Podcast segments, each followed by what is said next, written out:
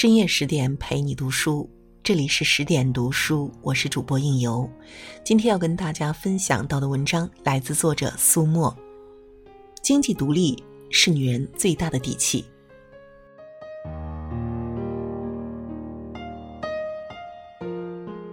倾城之恋听起来很美，实际上却是一段苍凉的爱情故事。离婚后的世家小姐白流苏想要一张有婚姻保障的长期饭票，富家公子范柳原却想要个情妇而不是妻子。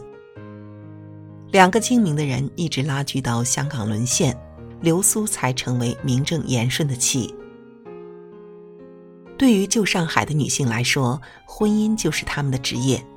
没有经济基础的女人，必须攀附男人才能体面的活下去。那个时代的背景下，女性的沉沦背后其实是生存的焦灼与无奈。张爱玲总是能把爱情从现实的赤裸中撕扯下来，让读者看到血淋淋的爱情伦理。最好的爱情或许不是一个人的兵荒马乱，而是两个人势均力敌的较量。午夜十一点，白宫馆里胡琴咿咿呀呀拉着。像是诉说着一个不为人知的苍凉故事。一阵急促刺耳的门铃声惊扰了这沉沉的夜，白公馆里一阵慌乱。原来六小姐白流苏的前夫得了肺炎死了。流苏二十岁时就出嫁了，却不曾想丈夫吃喝嫖赌那姨太太，还有家暴的恶习，流苏便狠心的走法律程序离了婚。因为流苏手里也有些钱，白公馆自然也是欢迎的。这七八年便一直在娘家白公馆里住下了。如今赶上前夫去世，流苏的钱也被哥哥败光，白家人便说：“现在米价太贵了，都劝流苏回前夫家代孝主丧，这样便能在婆家熬日子，吃喝总是不愁的。”流苏装作若无其事的继续做鞋子。手心里却直冒冷汗。如今把我的钱用光了，就嫌我吃你们的、住你们的了。七八年前为什么不说？当亲情只能用金钱来维系时，连一碗活口的饭都是明码标价的。凄凄凉凉的夜里，流苏把手里的绣花鞋帮子紧紧按在心口，一枚针扎了手也不觉得疼。流苏何尝不知道白家人暗里嫌弃他，如今是明面上发过话了，母亲也不为他说话，他哪还有脸面再住下去？只是他一个世家小姐，肩不能挑，手不能提，到哪里去挣口饭吃呢？有意为七小姐介绍婚事的徐太太劝流苏，年纪轻轻的再找个人，不怕没有活路。流苏跌跌撞撞爬上了楼。扑在镜子边。镜子里的人儿，青玉的脸，纤瘦的腰，一双娇滴滴的眼，孩子似的萌芽的乳，这娇小的身段还是惹人爱的。美貌总是能给不再年轻的女人添一些自信。那落伍的时钟缓慢的踱着步子，八年不过是指缝间的事儿。还好没有老，流苏微微笑着。不由得捂了起来。流苏看了看这个冷血无情的白公馆，心里一阵刺痛。有钱时得到的都是谄媚逢迎，没钱时听到的都是冷言刺语。他该为自己的未来打算了，是时候离开了。徐太太为七小姐介绍的那个人叫范六元，他的身份家世自然是不用说的。只可惜他是父亲与一名华侨交际花结合生下的，总有点缺乏安全感。权势是一种春药，回国后无数太太急急把女儿们送上门来，反倒是把他捧坏了。从此他便把女人看成他脚底下的泥，处处留情，却独独无异于家庭幸福。在许太太安排的饭局上，这个被白家嫌弃的晦气女人。只穿着白蝉印纱的旗袍，便把打扮的花团锦簇的七小姐比了下去。被范柳原邀请连续跳了三支舞，成了宴会的主角。这可让流苏出了口恶气，也让白家人看看她这一辈子还早着呢。一个女人再好，得不到异性的爱，也就得不到同性的尊重。女人这点也是奇怪。白流苏何尝不知道，那个红尘里打滚的花花公子，原是对女人说惯了谎。他的话又有几句能信？他是真的喜欢自己吗？漆黑的夜里，闻香的绿烟一蓬一蓬浮上来，谁也没看见流苏眼里的泪闪着光。隔几天，徐太太要随先生去香港，竟愿意出钱邀流苏去香港寻觅伴侣。流苏意识到这一定是范柳园安排的，心里迅速盘算着。前路虽然如迷雾般看不清，但总不至于为一口饭寄人篱下。这世上怕是没有比白公馆更难挨的地方了。流苏想赌一把，用他下半生的幸福生活来做赌注。若是赌输了，大不了名声扫地，他认赌服输；若是赌赢了，便是找到了下半生的保障。到香港的那天是个火辣辣的下午，一眼望去，各种红的、橘的、粉红的巨型广告牌倒映在绿油油的海水里。这个热闹异常的大都市，若是栽个跟头，怕是也比别处更痛些。去浅水湾饭店的路上，有许多游人归来，一汽车一汽车载满了鲜花，风里吹落了凌乱的笑声，流苏的心也渐渐明媚起来。如果没有勇气离开，那些一眼望穿的苦日子，也只有自己慢慢忍，慢慢熬。人总是要有一定的经济基础，才有勇气和自信走出过去。将这个繁华世界看看清楚。那日浅水湾花架上的紫藤花晒着半壁斜阳，范柳园立在落日余晖中，含笑对流苏轻轻说道：“我在这儿等你呢。”那天晚上接风的舞会上，荔枝红的灯光里，流苏看不到柳园幽暗的脸，只听他呢喃。我爱你，一辈子都爱你。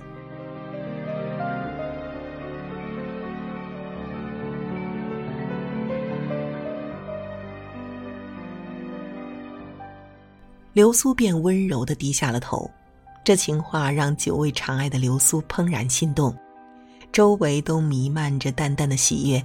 一瞬间，他觉得自己或许是赌赢了。人前那么放肆的一个人，和流苏在一起时却是斯斯文文的君子模样，流苏渐渐觉得安心。他们回去的路上遇到一堵灰砖砌成的墙，那墙极高，冷而粗糙。月光下映衬着流苏那张娇媚的脸，她的眉与眼都美得不近情理，美得渺茫。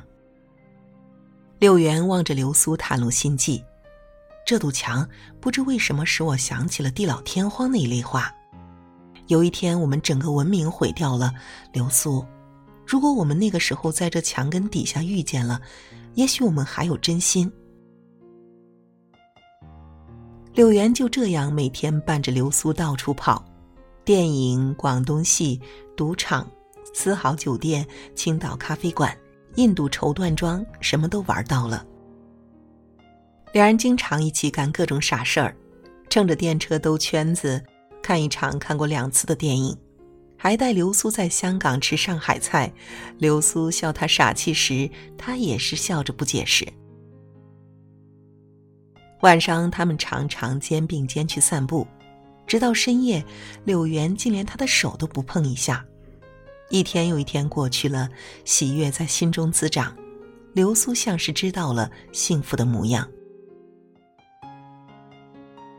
人生最大的幸福，莫过于自己爱的那个人正好也爱着自己。无论什么时候，无论什么地方，这世上总有一个人永远在等着你。有爱的日子，时间总是过得特别快，一日，柳原和流苏在海滩上晒太阳，两个人互相拍打沙蝇，嬉嬉闹闹中，流苏突然被得罪了，便一生气回了旅馆。然而这次柳原并没有追上来，身边反而躺了另外一个女人。从这天起，流苏便被柳原冷落了。一段感情里有经济基础的那个人，总是掌握着恋爱的主动权。流苏本来是依赖柳原惯了，忽然闲了下来，便觉得无比寂寞，竟也生出了寄人篱下的感觉。天也适时的下起了缠绵的雨，反倒是平添了几多愁。一个月光模糊的深夜，床头的电话铃声突然响起，那头说着：“我爱你，你爱我吗？”流苏声音沙哑：“你早该知道我为什么来香港。”那头却说：“生死契阔，与子相悦，真是悲哀啊！好像我们做得了主似的。你其实不爱我，我不至于那么糊涂，花钱娶一个对我毫无感觉的人来管束我。根本你以为的婚姻就是长期的卖淫。如果你认识以前的我，也许你会原谅现在的我。”流苏未听完便挂了电话，他是看中柳岩的钱，但范柳岩怎么可以这样明目张胆的侮辱他？他原来只要恋爱的欢愉，不想要婚姻的羁绊。无边的黑暗包裹着他，像是葡萄籽的绒毯子一样炎热，流苏的心却是冰冷的。流苏想起他有意当着人做出亲昵的神气，让人误以为他们是夫妻。流苏蓦地悟到范柳原恶毒的用心，他偏不顺了范柳原。这香港之行就像大梦一场，梦醒之后，流苏便打定主意要回上海。归根结底，范柳原并没有得到他，以后或许还有更好的议和条件。柳原没有拒绝，却执意要送他。船上他们接近的机会很多，然而柳原既能抵抗浅水湾的月色，就能抗拒甲板上的月色。他始终表现得淡淡的，好像笃定流苏逃不出他的手掌心。这次再回白公馆，更不比往日。他曾想出去找个低三下四的职业，胡乱混一碗饭吃，却担心失去了淑女的身份。一个难熬的秋天，便击碎了流苏的尊严。流苏像是老了两年，在这场爱的你进我退中，流苏还是输了。没有钱就做不了自己的主宰者，只能吞下自尊，等男人回头。熬了几个月，范柳原发来电报，流苏哭过后，还是去了香港。没有经济来源的他，赌不起了。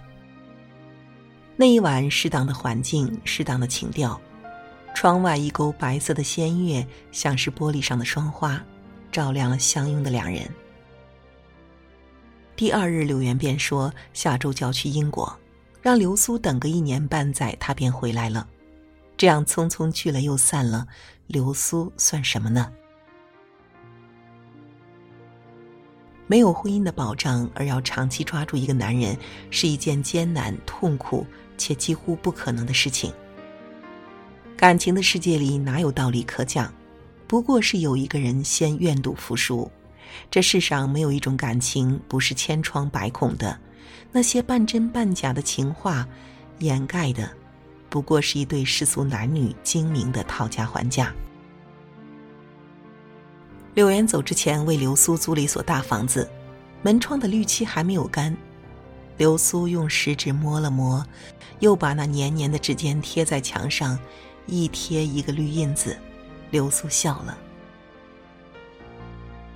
流苏从小时候就觉得他的世界过于拥挤，现在他终于有了自己的世界，有了一个不愁吃饭的家。柳岩走后的第二天，炮声就响了，屋顶上空榴弹吱悠悠飞来飞去，然后砰的一声落地。东沉的银雾渐渐散开，淡蓝色的天幕被扯成一条一条，流苏的那颗心在寒风中簌簌飘动。这次或许是没命了吧？不知道柳原是不是还活着呢？第二天早上，一辆军用卡车意外的停在门外。流苏开门见是柳原，便像孩子般紧紧的搂住他的手臂。眼前的这个人，恍如隔世一般。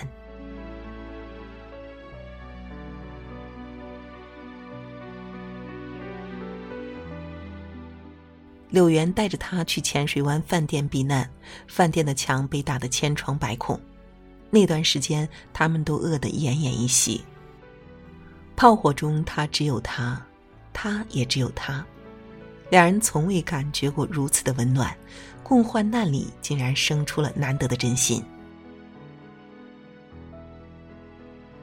炮声终于停了，城中布满了横七竖八的铁丝网，劫后的香港死一样的寂静，没有灯光，没有人声，只有茫茫的寒风呜呜呜叫唤着。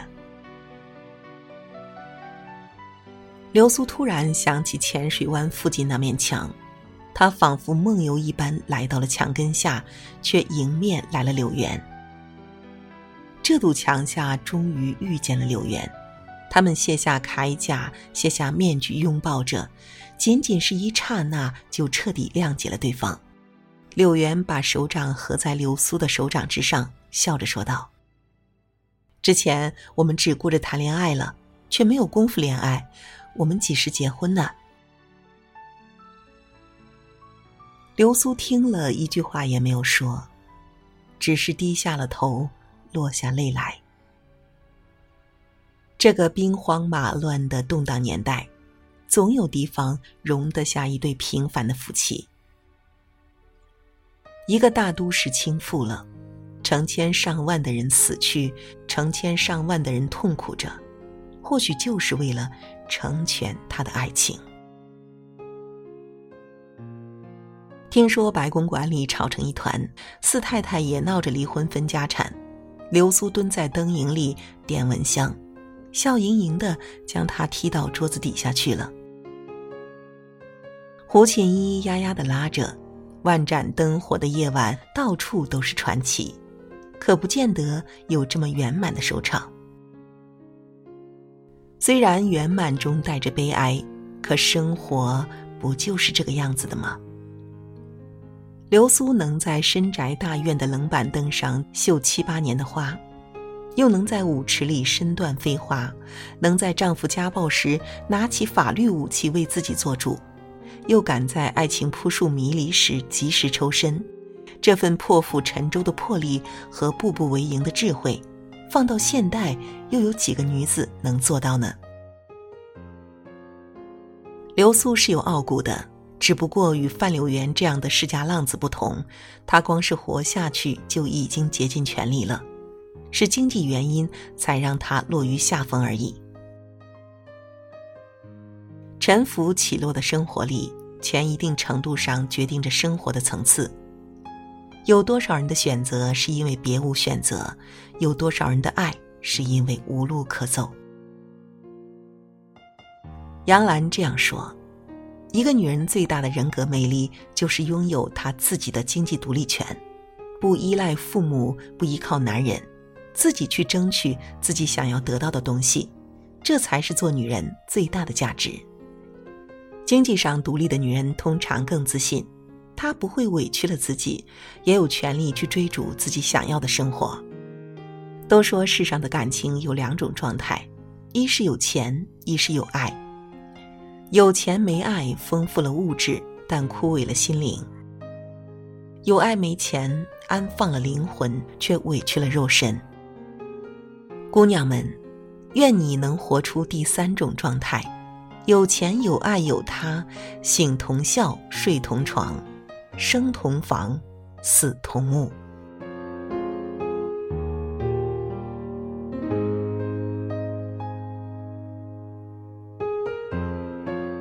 好了，今天的文章就为您分享到这里。那文章的最后呢，告诉大家一个好消息：为了让大家看到、听到更多优质的好文，我们推出了全新的十点读书 App，功能很强大，十天陪你免费听本书。人物传记给你成长的经验，解忧书房帮你疏导生活中的烦恼。你想要的，我们都有。十点读书 App 可以支持离线缓存、定时交友等功能。上班路上、做家务的时候、哄娃的时候，随时随地都可以收听，再也不用担心流量不够用了。在这里呢，你们还可以分享自己的感悟，与志同道合的人互加好友，互相交流彼此的读书心得。快去手机里的应用商店搜索下载十点读书 App 吧，让我们一起在阅读里遇见更好的自己。我是应由。让我们在下个夜晚不听不散。